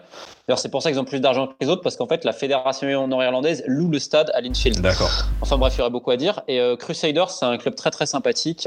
Et ils avaient réussi à passer un ou deux tours des fois. Et en fait, eux, à chaque fois, il leur manquait joueur. C'est-à-dire qu'un jour, leur capitaine, Coates, si je dis pas de bêtises, bah, il était encore en vacances à Benidorm, parce qu'il n'avait pas prévu Ouais. que les mecs aillent aussi loin en Coupe d'Europe. Euh, le coach, un jour, Baxter, il n'était pas là lors du premier match, qu'il avait déjà réservé en fait ses vacances des mois à l'avance et il pensait pas qu'ils allaient se qualifier en Coupe d'Europe. Tu vois, c'est c'est que des histoires comme ça où ils ont Hitley, qui est leur meilleur joueur, c'est un ailier de poche. euh, Plutôt très fort joueur, je trouve, pour le coup, qui aurait pu aller faire une carrière quand même meilleure que ça. Euh, c'est un employé de banque et un jour, bah, l'Ulster Bank a refusé de le libérer quoi, pour jouer un match de Coupe d'Europe. Donc c'est toutes ces histoires-là qui sont intéressantes. Tu avais les universitaires de Oui, Cardiff. cet été, oui, il me semble, hein, qu'ils Incroyable. Et ils ont failli passer. Hein. ils, ils ont Ils passé, ont perdu ils ont pas passé de justesse contre un club luxembourgeois. Non, ils sont pas passés. S'ils sont passés le tour préliminaire, des préliminaires, Ouais. et quand ils arrivent au premier tour réel, ils perdent face à une équipe luxembourgeoise. Et en fait, ils perdent 2-0, je crois, à l'aller. Et au retour, ils vont, ils vont gagner 2-1, un truc, mais ils leur ont mis le feu au retour. Enfin, ils ont mis le feu au kick and rush, hein, vraiment Ouais. à l'ancienne, long ball tout le match. Mais ils leur ont mis le feu. Donc, c'était, euh, écoute, c'était très intéressant à suivre. Et c'est- ouais, j'ai une tendresse, tu vois, comme je dis toujours pour l'outsider. Mhm. C'est vrai qu'en même temps, ça m'a permis de découvrir d'autres clubs, principalement en Europe de l'Est. Mais c'est vrai que je me sensibilise beaucoup l'Irlande du Nord, Pays de Galles, Irlande, Écosse. Et dans le même temps, euh, j'ai un petit regard tendre aussi pour le championnat arménien, parce que c'est très marrant. D'accord. En Arménie, on découvre des trucs. Tu dis, ah, mais attends, euh, il y a des joueurs du Nicaragua, d'Haïti, du Burkina Faso, d'Argentine. C'est quoi le problème? C'est génial. Génial. Tu dis, mais attends, le propriétaire, il est pas en prison, lui? J'adore. Tu t'es aussi fait le spécialiste euh, des pionniers britanniques euh, dans le football, et de ce qu'ils ont apporté. Est-ce que tu peux m'en parler un peu plus? Ouais, ouais. Les pionniers britanniques, oui, parce que c'est eux qui ont exporté le football à travers le monde, à travers les voies de l'Empire britannique, notamment les voies maritimes. Je rappelle toujours qu'au final, le football est arrivé dans le monde entier par bateau. hein. Et que le premier contact entre le football et la population, c'est souvent des marins. Et d'ailleurs, ça avait créé un peu des émeutes. Il y avait même des fois les flics qui étaient intervenus parce qu'ils se demandaient qu'est-ce que foutaient des, jeunes hommes, comme ils disaient, qui, euh, qui étaient tout rouges et qui couraient derrière un ballon. Ils se demandaient c'est quoi ça? Euh, Donc oui, euh, puis après, c'était quand même réservé aux classes un peu hautes. hein. Il y avait Parce qu'il faut bien imaginer, par exemple, quand tu vas à Huelva, donc une ville andalouse qui est la capitale de la province la plus à l'ouest de l'Andalousie, qui est frontalière avec le Portugal. En fait, il y avait les mines du Rio Tinto et euh, tu avais des coins spécialement réservés en fait aux Britanniques qui exploitaient justement les mines. Euh, donc en fait, si tu veux, ils vivaient euh, quelque part complètement dans leur monde, c'est-à-dire avec quelques petits tournois de tennis et de cricket, ou d'ailleurs pour la petite anecdote, tu avais le sandwich au concombre, le thé, etc. Parce qu'ils le mettaient encore dans les petits prospectus qu'ils donnaient pour expliquer, tu vois, c'était un peu les attractions de la vie de l'élite, on va dire, anglaise qui venait là-bas. Britannique en général, tu avais aussi quand même quelques Écossais et des banquiers allemands. Tu avais beaucoup d'Allemands qui ont eu de l'influence aussi, on en parle très très peu. Les Allemands ont une vraie influence dans le développement du foot. Euh, à Malaga, par exemple, tu as un mec qui a énormément influé à ce niveau-là. Mais Malaga, après, c'est très compliqué parce que personne ne sait vraiment qui a créé le premier club de Malaga. Il y a eu plusieurs dénominations. Enfin, bon, bref, c'est encore autre chose. Mais euh, même au Yémen, tu vois, au Yémen, tu avais la colonie britannique de Aden, parce qu'à l'époque, le Yémen était divisé en deux. Enfin, le Yémen a toujours été divisé, tu me diras, et va continuer à l'être dans pas longtemps. Et en fait, vu que c'était une colonie britannique, et ben en fait, au Yémen, on a commencé à jouer à Aden, qui est donc euh, un grand port, et en fait, qui est au sud du pays, parce que les Britanniques ont ramené ce sport-là. Et d'ailleurs, c'est pas un hasard si même après, quand il y avait les deux Yémen, le Yémen du Nord et le Yémen du Sud, donc le Yémen du Sud était justement euh, sous le giron de l'URSS. D'ailleurs, c'était le seul pays, euh, le seul régime communiste du monde arabe et le seul à vraiment rejoindre le giron de l'URSS. Donc, ils avaient beaucoup moins de moyens, beaucoup moins de population, mais ils arrivaient quand même à rivaliser plus ou moins avec son rival du Nord. Et lors de la réunification des deux Yémen en 1990, et eh ben, en fait, le premier championnat du Yémen, ça va être gagné par une équipe du Sud. Alors, selon des historiens, notamment Thomas Stevenson et le professeur yéménite Karim Abdul Jaoug, ça vient justement de par la tradition britannique qui, qui avait été importée dans le football là-bas, c'est-à-dire qu'il y avait une meilleure connaissance du football de par les pionniers britanniques qui étaient euh, stationné à l'époque à Aden. Donc c'est, en fait, c'est quelque part, c'est par une petite histoire, tu vois la grande histoire. Et c'est ce que j'essaye de voir avec Huelva, avec plein d'autres choses. Et en fait, je trouve que c'est des histoires absolument incroyables. Il suffit de regarder le professeur écossais euh, Hutton, qui a été le parrain, on va dire, le père fondateur du football en Argentine et son club de alumni, qui est toujours aujourd'hui très fameux dans l'histoire euh, de ce pays là-bas. Je voulais revenir vite fait sur mmh. l'Espagne et notamment ta, la région donc euh, andalouse où, tu vis et j'aimerais mmh. te demander juste quel stade tu conseillerais euh, s'il y avait un stade à conseiller euh, dans cette région pour pour voir un Cadix. Cadix, c'est Cadix, c'est un vrai public, c'est un vrai public. Ils sont sur le point de monter en Liga. Euh, c'est un club magnifique. c'est tout. Pour, pour, ses fans, pour la ville, pour son carnaval, pour ses femmes, pour euh, ses fêtes, pour euh, ses. Bon, je sais pas comment ils font pour bouffer leur putain d'oursin de mer là, qui te mettent, qui te vendent autour de la cathédrale ou autour du marché, qui est excellent. D'ailleurs, je vous conseille de flâner dans la ville, Barrio de la Vigna et tout ça. C'est une ville. C'est une ville sublime. C'est différent de toutes les autres. C'est Cadix, c'est la Havane avec plus de chic. La Havane, c'est Cadix avec plus de noir, comme dit la chanson des années 80 les Gaditanos, les euh, jaunes, allez à Cadix. Et puis pour terminer le petit tour d'Europe, j'aimerais bien que tu parles d'une région qui est voisine de la tienne, c'est la région de Gibraltar, et que tu nous expliques un peu comment se passe euh, le championnat euh, local, parce que c'est un peu particulier et tu as assisté à plusieurs matchs j'aimerais bien que tu nous décrives un peu comment c'est. en place forte aussi dans le foot, quand même Séville. Hein. T'es quand même oublié, mais bon, t'es obligé de faire. C'est deux, deux, stades incroyables que je conseille vivement. Euh, Gibraltar, écoute, donc bon, c'est une, une, enclave britannique située sur la pointe sud de l'Espagne. Donc bon, il y a tu passes la frontière et en fait, euh, quand tu passes la frontière, tu as rapidement une piste, euh, la piste d'atterrissage. C'est un des aéroports, les, enfin, une piste d'atterrissage les plus courte au monde. Elle est considérée dans les 5 plus dangereuses au monde parce qu'elle fait pas 2 km de long. Et en fait, juste après, tu as une station Repsol, donc une station d'essence, et ensuite, tu as Cepsa ou Repsol? Cepsa. Et ensuite, tu le stade. Donc, ce qui fait qu'en fait, comme moi j'ai fait, quand t'es pas habitué, tu as des avions des fois qui décollent ou qui atterrissent à quoi 500 mètres, même pas euh, Et ça fait un bruit, ça fait un train, un truc de chaleur. Quand t'es pas habitué, genre les équipes d'Andorre, quand elles étaient venues en préliminaire, elles se sont dit, mais c'est quoi ce bordel? Qu'est-ce qui arrive? Parce que tu as des avions qui décollent et qui atterrissent en plein match avec des champions, c'est génial. C'est un synthétique qui est dégueulasse, que tout le monde joue dans le même stade, parce qu'il n'y a pas d'autre stade, parce qu'ils veulent construire un stade depuis très longtemps, mais soit il n'y a pas les budgets, soit ils n'arrivent pas à s'accorder, parce qu'ils voulaient le mettre sur la pointe très très sud, mais le problème c'est qu'il y a beaucoup trop de vent. Donc là, ils essayent de refaire le stade, etc. Ils ont fait un championnat, une seule division, ils ont enlevé la deuxième division, c'est un fiasco absolu, parce qu'ils se prennent pour des professionnels, la Ligue à Gibraltar. c'est... Depuis que, pareil, depuis que tu as mis de l'argent et du professionnalisme, ils se prennent pour ce qu'ils sont pas, la plupart. Mais pour, pour bien expliquer, donc à Gibraltar, euh, comme tu disais, il y a un stade, et le championnat se joue sur le même terrain. Et en fait c'est quoi? C'est genre deux, la même journée en fait à l'époque quand tu avais, avais, un match de D1 un match de D2 des fois, un match de jeunes, ouais, t'as deux, deux matchs par jour. Ouais. Donc ça joue tous les jours sur le stade en fait Tous les jours sur le stade, quasiment. Ouais. Donc le stade est dans un état. Et en fait, vu qu'il n'y a pas vraiment de terrain d'entraînement, t'en as un petit à côté de, du stade, c'est vraiment des trucs minimes. Euh, et en fait, bah, t'as la fédération qui te le loue une fois par semaine au club. En fait, les clubs doivent louer des terrains en Espagne, en Andalousie. Donc les clubs qui ont des bons moyens, ils vont louer, il y a des complexes plutôt corrects. Autrement, les autres, ils vont à la Linéa, qui est la ville frontalière, qui est un mouroir pas possible. Euh, suffit de voir la, pauvreté et tous les trafics qu'il y a dans cette ville, qui est une ville de 100 000 habitants quand même. Faut imaginer le truc. Hein. T'as des coins, c'est vraiment des bidonvilles. Hein. Mais quand je des bidonvilles, c'est des fois je me suis perdu là-bas parce que je raccompagnais un pote qui joue en première division gibraltarienne. Et putain, je te jure, ça fait flipper. Hein. Euh, donc c'est un coin très particulier. C'est à côté de là où il y a une industrie de l'époque de Franco, qui est aujourd'hui le coin le plus pollué d'Europe, et c'est là où il y a le plus de cancers. donc c'est un coin sympa. Euh, et donc les joueurs vivent à côté de ça.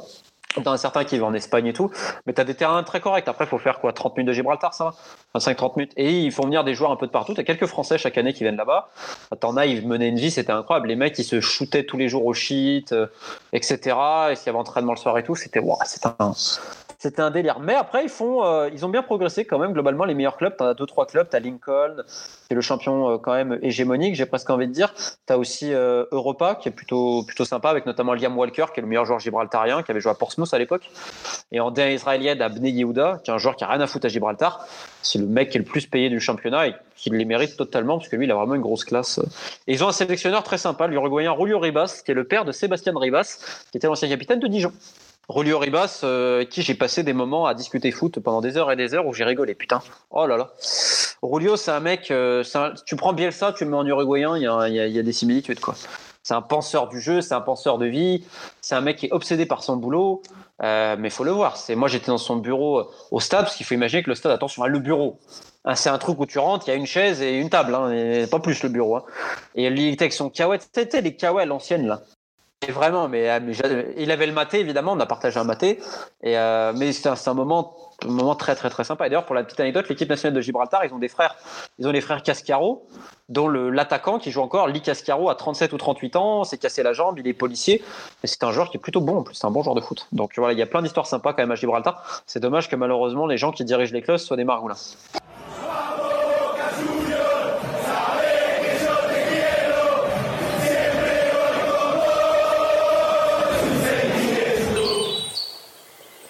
Derrière la main courante, un podcast de football campagne. Je sais que tu aimes pour euh, diverses raisons euh, euh, l'Amérique du Sud.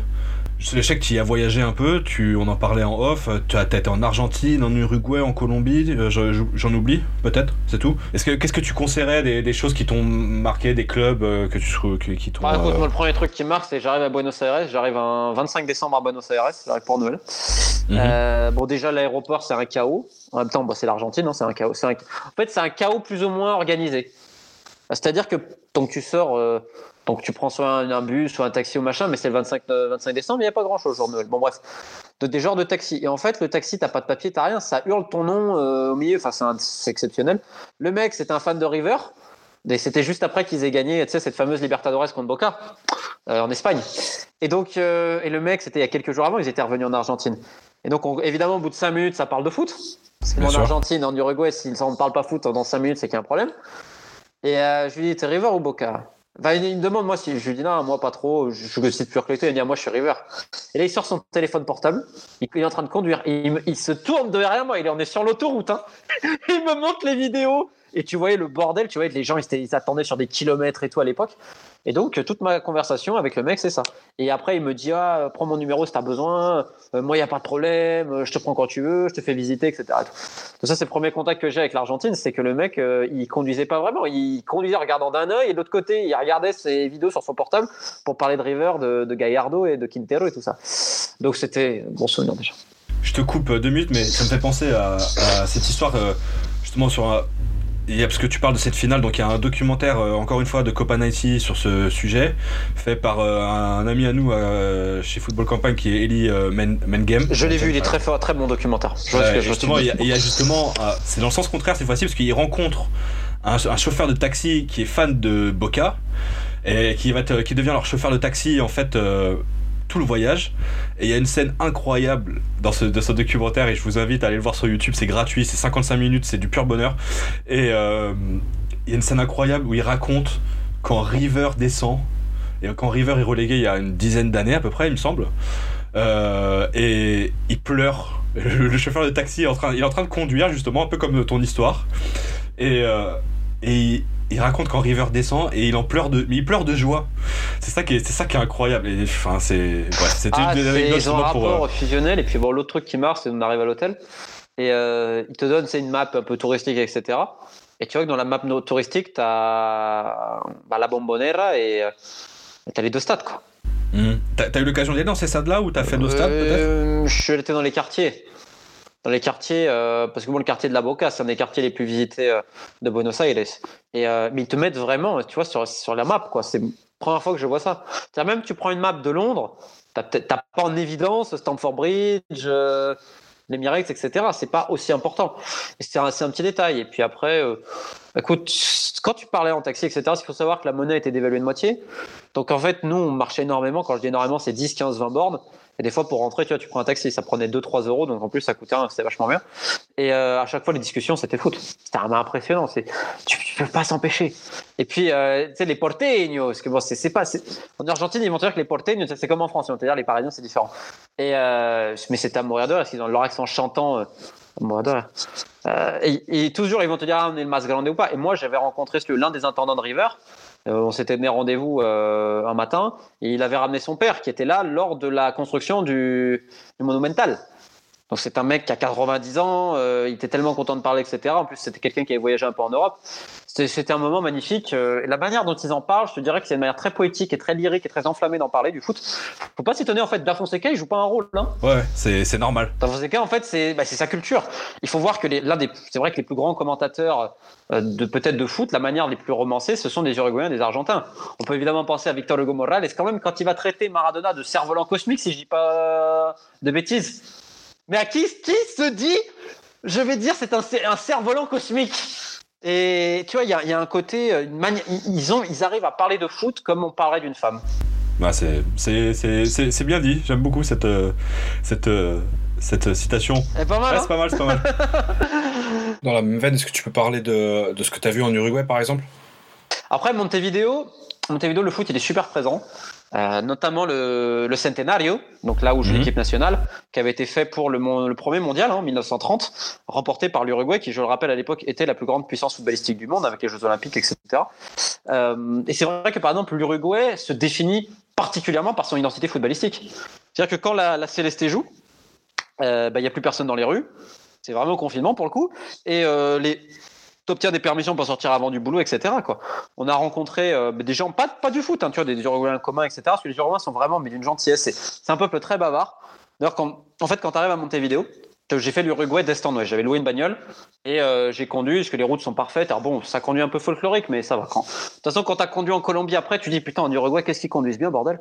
Et, euh, donc, en fait, il y avait euh, la Rambla. Il y a une Rambla énorme, en fait, à Montevideo, de des kilomètres et des kilomètres. Donc, en fait, c'est la vue sur la plage, etc. C'est vraiment, j'ai presque envie de dire le cœur de la ville, parce que le centre historique, il est, il est un peu éparpillé, etc. Et bon, c'est pas la ville la plus belle du monde non plus, Montevideo, même s'il y a des coins sympas. Et en fait, à un moment donné, ça applaudit. Les gens, ils applaudissent. Je me dis, mais ils applaudissent pourquoi? En fait, parce que le soleil, il se couchait. Incroyable. Donc euh, moi, ça m'a, c'est une des premières images que j'ai de l'Uruguay. C'est je suis perdu dans un quartier qui craint de Montevideo. Mais bon, ça va. Donc euh, là, t'es là, tu dis oh putain. C'est non mais vraiment, tu, tu, tu te dis oh putain, parce que t'es quand même en Amérique du Sud. Et quand on, il y a un taxi qui te dit ouais, maintenant le gouvernement ils ont mis euh, entre le chauffeur et toi, si tu veux, t'as une, un, un truc blindé pour éviter les vols, les agressions, etc. Alors que l'Uruguay, c'est le pays le plus calme d'Amérique latine, même si ces dernières années, tu as eu une recrudescence un petit peu de la violence, principalement dans la capitale. C'est vrai que les alentours et l'intérieur, comme ils appellent ça la province, c'est quand même très tranquille, c'est un autre monde. Après, je me suis jamais senti en danger en Uruguay, on va être très clair, c'est quand même très, très, très tranquille. Mais il faut faire un petit peu attention à certains quartiers. Enfin bref. Et euh, en fait, si tu veux, vers la plage, tu as plein de terrains improvisés et les gens y jouent. D'accord. T'as en fait la pratique footballistique. Moi, j'ai trouvé ça dingue. C'est t'en as de partout. Et moi, j'ai un ami qui fait du maté, un ancien employé du PSG que je salue. Il m'avait raconté une anecdote quand il était, il s'appelle Romain Grandstein, hein, je, peux le dire. hein. Euh, il m'avait raconté une anecdote quand il était en Uruguay. Il me dit un jour, euh, il s'était, ça jouait un petit peu vers la Rambla, etc. Et donc lui, s'était arrêté pour voir. Et au bout de 10 minutes, il y a un mec qui arrive, vient le voir, il lui fait, euh, tu veux jouer avec nous? En France, jamais, moi, j'ai jamais eu ça. hein. Il y a un côté fraternel que j'aime beaucoup. Et c'est vrai que l'Uruguay, c'est un vrai pays de foot. La Colombie aussi, mais moins quand même. Mhm. Si tu veux, le, le foot est très présent dans la vie que- colombienne, mais il y a, d'autres choses. En Uruguay, en Argentine, c'est une obsession. D'ailleurs, ils te le diront tous. hein. Ça me fait penser à ce que me disait le père d'Ander Herrera, que j'avais interrogé à l'époque à la gare de Séville. C'était l'ancien directeur sportif de Saragosse. D'accord. Et on parlait de tout, etc. Et on parlait d'Ander, parce qu'Ander a connu Bielsa à Bilbao. Il rigole, il me dit euh, Marcelo, c'est un terroriste du foot. Je rigole, je dis pourquoi Il me dit c'est trop. Ouais. Il me dit j'ai jamais vu un mec être autant obsédé par ça. Il me dit c'est incroyable. Il me dit c'est. Ça, ça m'était resté. Et il y en a vraiment. C'est c'est vraiment une part, part du quotidien très important en Argentine, en Uruguay. Et tu le vois aussi à quel point les stades sont annoncés tu vois, par des panneaux. C'est con ce que je te dis, mais même le stade de Danubio, euh, qui est un des clubs bon, importants, assez historique et très formateur du football uruguayen, d'où vient Cavani, Recoba et tant d'autres, euh, bah, le stade il est annoncé. Enfin, il, y a plein de choses sympathiques. Euh, Tu vois, par exemple, je connais un fan de Danubio qui tient une supérette.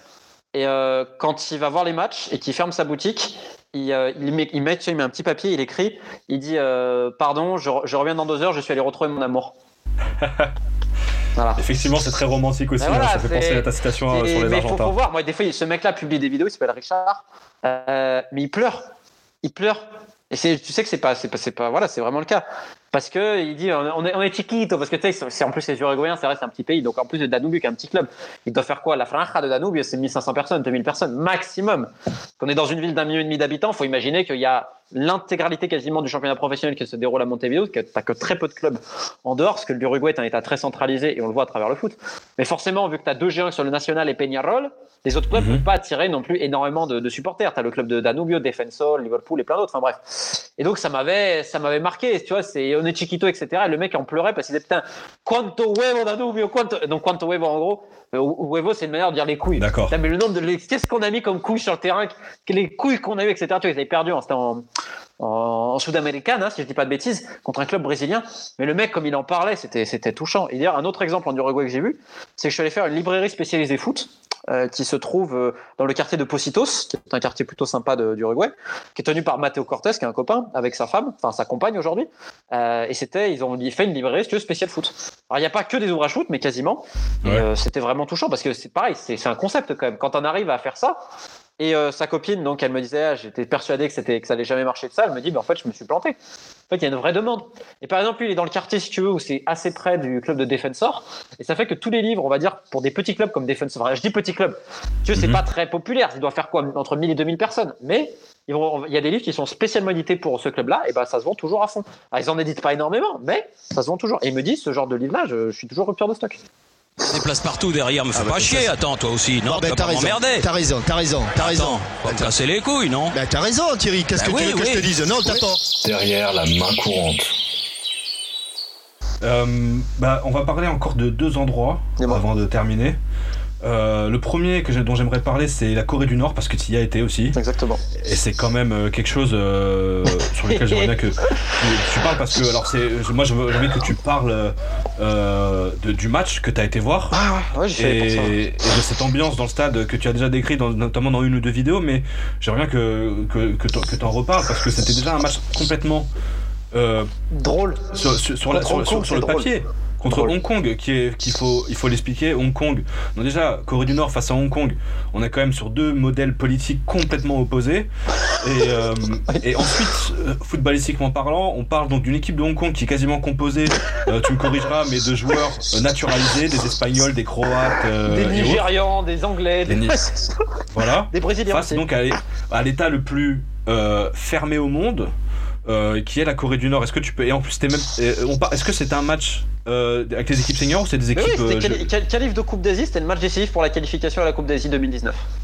D'accord. Et donc tu peux est-ce que tu peux raconter un peu, décrire un peu l'ambiance dans, dans ce stade? Il y avait combien de personnes déjà dans le stade? Ah écoute, il y avait du monde. Hein. Il y avait... Moi, si tu veux, j'avais parlé, c'était quoi, deux jours avant le match ou la veille, j'ai un doute, avec le sélectionneur de Corée du Nord qui était un Norvégien, qui était dans le même hôtel, etc. Je l'avais raté un soir parce que j'étais malade comme une bête là-bas. J'ai- La bouffe en Corée du Nord, c'est une horreur. C'est une horreur. Euh, J'ai pris une chiasse, mais comme t'as pas idée. C'était mais incroyable. Euh, et donc, un soir, j'étais tellement malade, je devais descendre l'interview, mais c'était pas possible. Et finalement, le lendemain, je, je l'ai vu. J'étais tout seul avec lui, etc. Il y avait sa femme ou pas? Non, il n'y avait pas sa femme. Et lui, euh, attention, c'est un mec qui a été en Bundesliga et tout. C'est pas non plus. euh, Oui. Et on avait parlé un long moment et il m'a dit Tu verras, je joue 4-4-2 à plat. Je dis Pourquoi? Il me dit Tu comprendras avec mes deux milieux de terrain. Et j'ai compris le lendemain.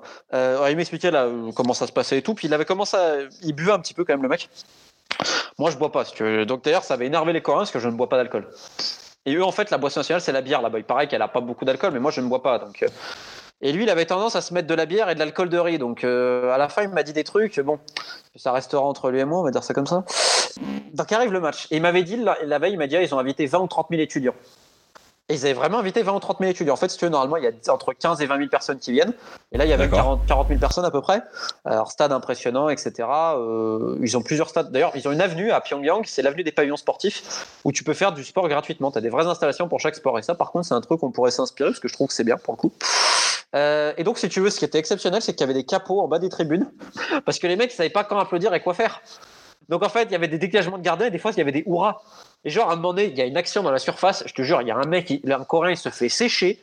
Normalement, dans n'importe quel stade, ça va gueuler. Bah là, non. Mais à un moment donné, ils vont gueuler pour un dégagement de gardien. Parce qu'en fait, ils savaient pas comment faire. Et donc, ils faisaient quasiment des chorégraphies. Parce qu'en bas, tu avais des espèces de capots qui leur disaient quoi faire avec les gestes, etc. J'étais très surpris parce que lors des l'hymne, je m'attendais que c'est que le grand monstre sur l'hymne national. Bah, pas du tout.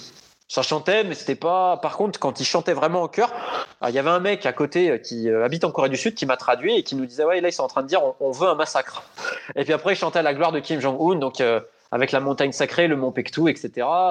C'était c'était à mourir de rire parce qu'il y avait de l'ambiance, hein, je, je rigole pas, mais vu qu'en fait, tu avais la moitié des gens qui ne connaissaient pas le foot, qu'ils ont ramené au stade, qui ne savaient pas quand applaudir au bon moment. Donc c'était très comique. Euh, et en bas, tu avais des capots euh, qui leur disaient quoi faire, c'était top. Après, j'ai vu un match correct, hein, attention. hein. Dans le sens, tu avais les deux milieux coréens, eh, mais il y en a un, c'est un genre de redondo coréen. hein. Le mec, euh, il lève la tête, non mais je rigole pas. Pied gauche, pied droit, tout à une touche de balle. Je dis, mais attends, mais c'est qui ce mec? Et j'ai compris après pourquoi le mec m'a dit, euh, il y a des joueurs qui peuvent jouer en Allemagne. Et je te confirme, il y en a deux ou trois qui sont vraiment très forts. Après, pour sortir du pays. Après, ce qui est très marrant, c'est que la Corée aime bien que les joueurs sortent du pays parce que vu qu'ils récupèrent le salaire, ah bah il y a 80 ou 90% du salaire, c'est pas aux joueurs. hein. Donc eux, ils sont contents quand les joueurs ils viennent à l'étranger, parce que c'est le salaire, c'est pas aux joueurs que ça revient, c'est à l'État. Voilà. Donc euh, ça, c'est le, petit secret euh, coréen. Et d'ailleurs, à l'époque, pour la petite anecdote, tu me parlais de Suisse, tu avais des joueurs nord-coréens en Suisse, notamment à Ville, parce qu'en fait, et ça, je peux te donner l'histoire, l'ambassade, euh, c'est bien l'ambassade qu'ils ont en Suisse. Elle avait proposé de l'argent à des clubs suisses pour récupérer notamment des fils de diplomates, etc. Et tout. Et puis aussi, donc, tu as vu donc ce match entre la Corée du Nord et euh, Hong Kong. Mais donc aussi, l'un des derniers matchs internationaux que tu as fait, même le dernier, c'est ce match euh, qualificatif pour la Coupe du Monde 2022 entre le Pakistan et le Cambodge. Est-ce que tu peux me raconter un peu euh, ce que, ce que tu as vu et, et pourquoi tu es parti là-bas? Enfin, raconte-moi un peu ton voyage. Euh, écoute, j'ai fait Pakistan-Cambodge parce que moi, je voulais faire le premier tour des qualifications mondiales 2022, c'est-à-dire les pires nations du monde qui allaient s'affronter. Donc en fait, il y a eu un- en fait, si tu veux, il y a le tour des qualifications, mais en Asie, en fait, vu qu'il y a trop de, pays, et ben en fait, il faut un premier tour éliminatoire pour accéder aux éliminatoires. Donc en fait, c'est entre les 12 plus mauvaises nations asiatiques. Et tu avais Pakistan-Cambodge. Et en fait, vu que le Pakistan ne pouvait pas accueillir euh, à domicile parce qu'il y a des problèmes avec la fédération, encore une fois, la FIFA dit OK, par contre, on joue sur terrain neutre. Donc, euh, décidé au Qatar. Donc, je regarde, euh, j'en parle au journal suisse Le Temps. Et euh, ils me disent OK, on prend le truc. Euh, et donc, j'y vais. Et je me dis, bon, je vais faire Pakistan-Cambodge. Je me suis dit, c'est quand même marrant parce que je connaissais des, les franco-cambodgiens. Euh, Thierry Bin, euh, Boris Koch, euh, Soktornva, etc. Alors il y avait que Thierry Bin qui était en, en sélection là. T'en avais un autre, Danny Kouch, mais j'ai pas pu pas pu lui parler. Mais Thierry, je le connaissais. Et au Pakistan, je connaissais le capitaine Hassan Bashir, enfin le vice-capitaine, la plus belle barbe du Pakistan, et d'autres. Et je connaissais beaucoup de monde au Pakistan, donc euh, je vois avec le DTN et tout. Il me dit, bah quand t'es sur place, tu me dis. Et euh, évidemment, il n'y avait aucun journaliste étranger, tout le monde s'en branle, mais quelque part, c'était la finale avant l'heure, parce que c'est le premier match de 2022 qui va se faire au Qatar. On est en en 2019. Et euh, le Pakistan a perdu 2-0 au Cambodge à l'aller. Ils avaient pris deux buts en fin de match comme des imbéciles, comme d'habitude, parce que le Pakistan n'a jamais gagné un match de son histoire en éliminatoire de Coupe du Monde. C'est l'une des pires sélections au monde, alors que bon, c'est quand même l'un des pays les plus peuplés. Donc j'arrive au Qatar, etc. Et euh, j'arrive à, mon hôtel et tout, et le mec me dit, bah viens nous rejoindre à l'hôtel. Sauf que moi, tu sais, je me suis dit, bon, j'ai pas trop d'argent en plus et tout ça. Donc j'y vais à pied. Putain, je me suis perdu dans les rues de Doha. Je peux te dire que j'ai fait des quartiers folkloriques. J'arrive. Et en fait, j'ai passé deux jours avec la section pakistanaise, un jour avec les Cambodgiens, même si, pour l'anecdote, le sélectionneur cambodgien, c'est le joueur de foot Keizuki Honda, le japonais.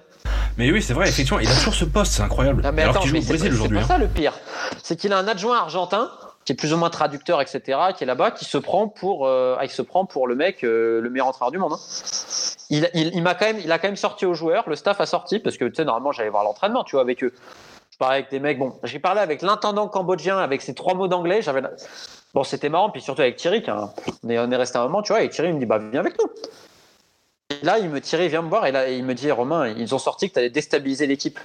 Je dis, comment ça? Il me dit, ouais, euh, tu sais, le mec, il se prenait, mais vraiment pas pour une heure, pour te dire, il a pris une remontrance des mecs du, de l'organisation du comité d'organisation 2022 à la conférence de presse la veille en disant, mais vous prenez pour. Il y avait un mec, un Iranien qui était euh, dans le comité, il lui a dit, mais vous prenez pour qui, vous? Vous êtes cru, que vous êtes Boca Junior, River Plate? Parce qu'en gros, si tu veux, pour. euh, le musée FIFA, etc., ils gardent des traces, ils font des petits reportages, des photos, etc. Le mec a sorti à la FIFA, non, non, vous allez me perturber mes joueurs. Nous, on est concentrés, on est des professionnels. Mais le mec se prenait pour. euh, Mais est-ce que Honda était là aussi?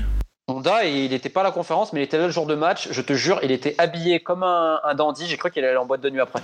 Ah, ah, et donc, ah, moi, j'étais avec vraiment. Mais pour imaginer, j'ai mangé avec les Pakistanais et tout. Puis j'ai notamment le, vice-capitaine Hassan Bashir, qui a une histoire incroyable, parce qu'en fait, lui, il est proviseur d'école au Danemark. Il a ouvert une école pour la communauté défavorisée, notamment musulmane de Copenhague, en me disant toujours, il me dit, moi, j'en ai marre des écoles donc dites euh, euh, pour la communauté musulmane, qui en fait ont tendance à écarter les communautés plus qu'à les rapprocher. Il me dit c'est normal que mes potes, ça fait 20 ou 25 ans qu'ils sont là, ils ils savent toujours pas parler le danois. Il me dit non, c'est pas normal.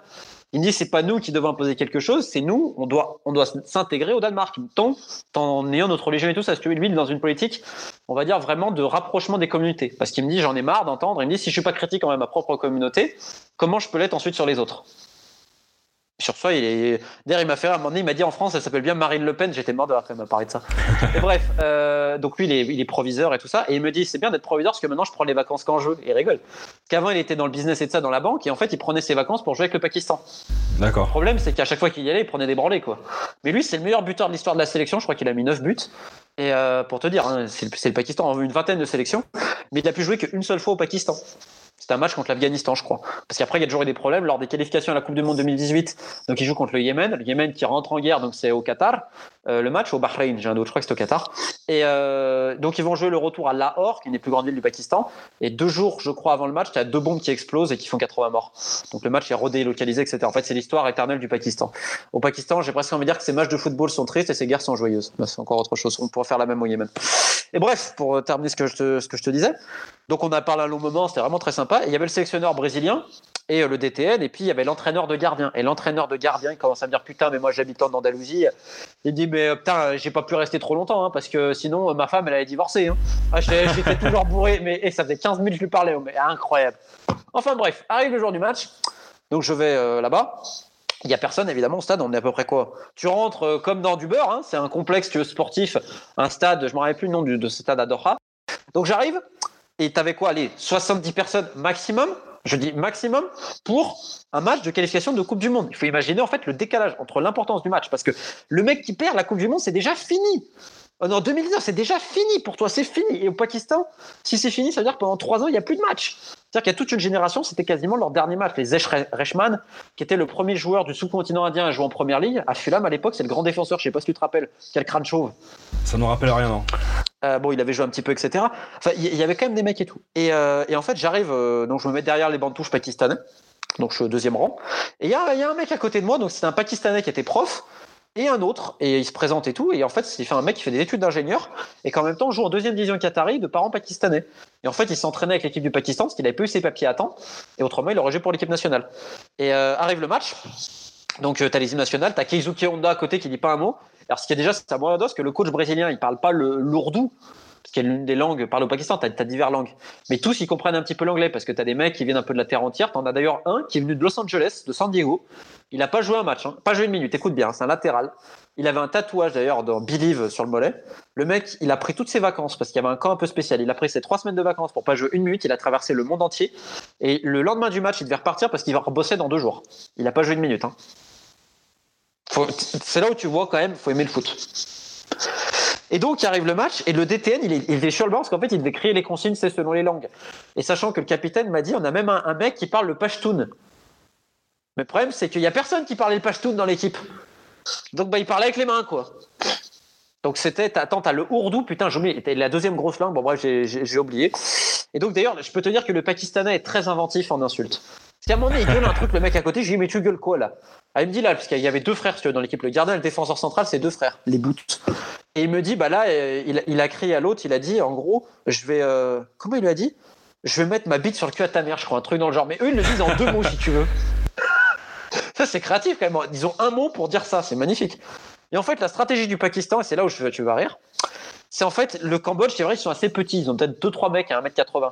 Et le Pakistan, je peux te dire que ça mange bien. D'ailleurs, c'est, moi je l'appelle le Big Boys Team. C'est les mecs qui ont été bien nourris par leur maman, je peux te le dire. hein. Donc bah, la stratégie, en fait, c'était de t'avoir des touches à 40 mètres, et je ne te rigole pas. Le défenseur central, il montait, il prenait 20 mètres d'élan et il mettait une longue touche dans la boîte.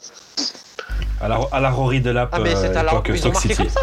Longue touche, panique dans la défense, un mec qui met la main, penalty, et Bachir, le capitaine, il marque le but. Il s'agenouille, tu vois, pour euh, et tout ça. Et là, ils, reprennent espoir, parce qu'au début, ils étaient pas bons et tout. Donc, euh, à la mi-temps, il y a un zéro. Donc là, tout le monde a espoir, etc. Début de deuxième période, t'as un mec qui joue au Danemark, Mohamed, qui est plutôt pas mal, qui a fait un échappé sur le côté gauche, il met un centre. Et t'as mon Bachir, mon Hassan, qui en plus, il a joué blessé, le mec, il pouvait à peine courir. Parce qu'il avait des problèmes aux adducteurs et tout. Donc, le mec a joué en plus blessé il met la tête. Et là, je me lève, on se lève tous, parce que moi j'étais avec les Pakistanais, donc j'étais pour le Pakistan. Et putain, le gardien fait une parade incroyable. Et en fait, c'est le tournant du match, et au final, ils vont paumer le match. Ils vont pas réussir à gagner, et ils vont encore se faire éliminer, comme d'habitude. Les mecs, c'est des papas de famille de 100 kilos, ils étaient tous en pleurs. Et donc, moi, mon Pakistanais à côté, mon joueur, qui me dit Ah, Putain, si on gagne, je vais pouvoir enfin jouer pour mon pays, parce que sinon, quand je pourrais rejouer pour le pays? Parce que pendant trois ans, on va pas plus avoir de match. Bah, je l'ai consolé euh, dans mes bras ça reste pour moi un souvenir. Ils m'ont quasiment fait chialer. Et je suis pas pakistanais, tu vois. Ils m'ont quasiment fait chialer. Et les, les Cambodgiens qui ont fait une aide d'honneur aux Pakistanais, les joueurs ont eu une attitude parfaite. D'ailleurs, c'était marrant parce que le français Thierry Bin, il est rentré après, en deuxième mi-temps, je sais pas pourquoi il était pas titulaire. Et il a mis des tampons. J'ai cru, j'ai cru revoir Thiago Motta jouer. Tu sais, toutes les fautes de salope. Thiago Motta, Cambodgien. du match, je lui dis, oh, mais il me dit, il faut bien mettre un peu de vis quand même. Ah putain, c'était très sympa. euh, Vraiment, j'ai un truc pur si tu veux, et ça m'a, ça tordu le cœur. C'est des pères de famille, je te dis, de 35 balais, tu les, ils ont chialé comme des gamins. Mais c'est- c'est c'est bien de, de parler de ça parce que justement, effectivement, la Coupe du Monde et encore plus euh, celle qui arrive au Qatar est, est une Coupe du Monde décriée déjà à l'avance. Euh, et euh, et c'est bien justement de- qu'on termine sur, cette- sur cette histoire parce que justement, effectivement, sur ce sentiment pur parce que Ouais. je pense que ici, euh, euh, nous deux, mais euh, avec Football Campagne et chacun, toi aussi avec tout ce que tu fais, c'est l'idée, c'est quand même de retranscrire un peu ce côté simple et, et pur qu'on qu'on peut ressentir dans le, dans, le- dans le football et dans la compétition tout court. Avant de terminer et te remercier Romain, je vais, je vais juste euh, donner des petits conseils lecture parce que c'est- le foot se lit aussi hein, euh, sur Football Campagne et ailleurs. Et du coup, je voulais parler du nouveau livre euh, que j'ai pas encore lu d'ailleurs de James Monta- euh, Montague, mais qui est sorti il y a, on va dire, je crois qu'il y a 15 jours Ouais, sur les ultras. sur les ultras, euh, qui s'appelle, alors je vais vous donner, il faut encore euh, parler anglais les amis, euh, 13-12 Among the Ultras, a Journey with the World Most Extreme Fans. Donc euh, un, un voyage parmi les fans les plus, les, les ultras les plus dangereux de la planète. Euh, des Balkans euh, en Argentine notamment. Euh, Je crois qu'il a fait l'Indonésie aussi, où ça, alors Ouais. là, attention, oh là là. Oui, oui. Effectivement, sur l'Indonésie, il y a des ultras assez chauds en Indonésie. Ouais. Oui, s'il s'est et fait donc, courser, voilà, je a- crois, par des mecs avec une machette ou je sais pas quoi. Enfin bref, c'était truc. Et un deuxième livre, justement, qui parle bien du, du foot dont tu viens de, de parler au Pakistan, en Corée du Nord euh, et autres. C'est un livre qui s'appelle From Delhi to the Den, The Story of a Football Most Traveled Coach. C'est l'histoire de Stephen Constantine, un coach Exact. anglais. euh, qui a été le sélectionneur jusqu'à l'année dernière de l'Inde. Il est resté en Inde pendant 5 ans, mais il a, il a, il a entraîné euh, des pays euh, complètement enfin, aux antipodes. Il a commencé au Népal, me semble-t-il, Euh, et il a été euh, dans, au Rwanda. euh, en Afrique, il a fait plusieurs pays en Afrique. Je sais pas s'il a pas fait le Swaziland, mais je crois qu'il a fait le Rwanda, c'est sûr. Il a fait un ou deux pays en Afrique. Il a fait des pays euh, donc en Asie, notamment l'Inde, avec qui il a eu. Il a commencé avec les U20, puis ensuite il, est parti justement en Afrique. Il est revenu pour faire la sélection euh, indienne. Et entre temps, il a été, euh, il a été comment entraîneur aussi. il a été adjoint à Millwall. C'est un joueur qui a, enfin c'est un joueur, c'est un entraîneur qui n'a quasiment, qui a une carrière de joueur. C'est un anglais, mais il a une carrière de joueur dans des ligues inférieures de New York dans des ligues euh, complètement euh, pour la communauté grecque, des choses comme ça. A commencé en D2 chypriote. Enfin, c'est vraiment aussi pareil. Si vous parlez anglais, je vous conseille ce livre qui est sorti en 2017 et qui est vraiment euh, super pour, parler de tout ce genre de football justement euh, qu'on voit pas à la télévision et dont on parle. Euh, souvent bah, sur Football Campagne et dont tu parles aussi euh, de ton côté sur ta chaîne YouTube et dans tes livres. Euh, Romain, je vais te remercier. Merci beaucoup À toi. et pour toutes ces histoires. J'espère que bah, ce podcast, ce podcast vous plaira. Et, et voilà, je vous dis à la prochaine avec un autre invité. Je sais pas, on sait pas quand on reviendra. C'est un- ça va être un podcast aléatoire. Mais, mais voilà. Merci de nous avoir écoutés et à la prochaine. Ciao